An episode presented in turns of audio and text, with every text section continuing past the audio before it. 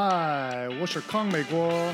你现在正在收听的是《民间理念》。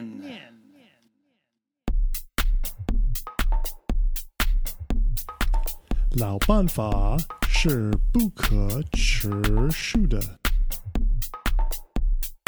假设你的工作是编写一个程序，在屏幕上输入单词“知道”。如果我们跳过 TDD，我们只是构建我们的程序输出字母 A W A R E，然后我们就完成了。可是你猜怎么着？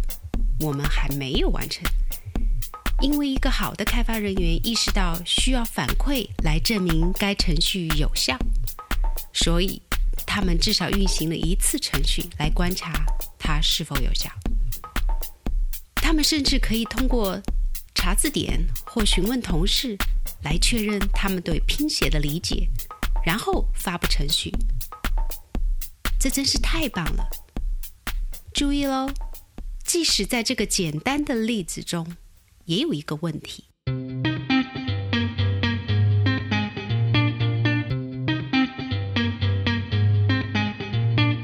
开发人员在观察结果时做了手动测试。以确定程序是否工作。两个月以后，另一个程序员被要求在末尾添加一个冒号，以明确其含义。他们开发代码，然后手动查看单词，察觉到可能与前一位开发人员对拼写的理解相同。然后，当然，他们发布代码。但是后面的开发通常只关注最后的冒号，因为这是他们的贡献。第三个开发人员注意到了冒号，而且怀疑这个冒号到底重要不重要。开发人员应该知道，ness 在冒号之后不是目的，因为这看起来不是一个恰当的词语。因此，他在察觉的末尾添加了 ness，并且在这种情况下。由于被电话呼叫分心或被会议打断而忘记添加冒号，稍后他运行了这个程序，意识到打印了“意思”这一词，并发布了代码。几天后，有人注意到冒号没了。经过几次的会议以后，他们发现为什么会发现这种情况呢？他们联系了第三个开发人员。中断了他的其他工作，以便他可以纠正这个问题。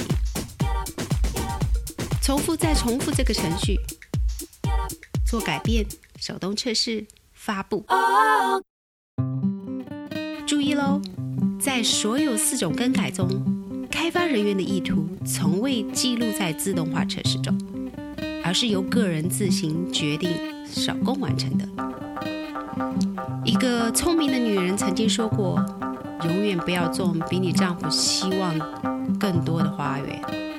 更多的特性意味着更多的复杂性和更多的代码。考验中的债务增加了，这样编写的代码总是无法维护的。除非手动测试预算总是在增加，开发注定会变慢。除非您的开发预算总是在增加。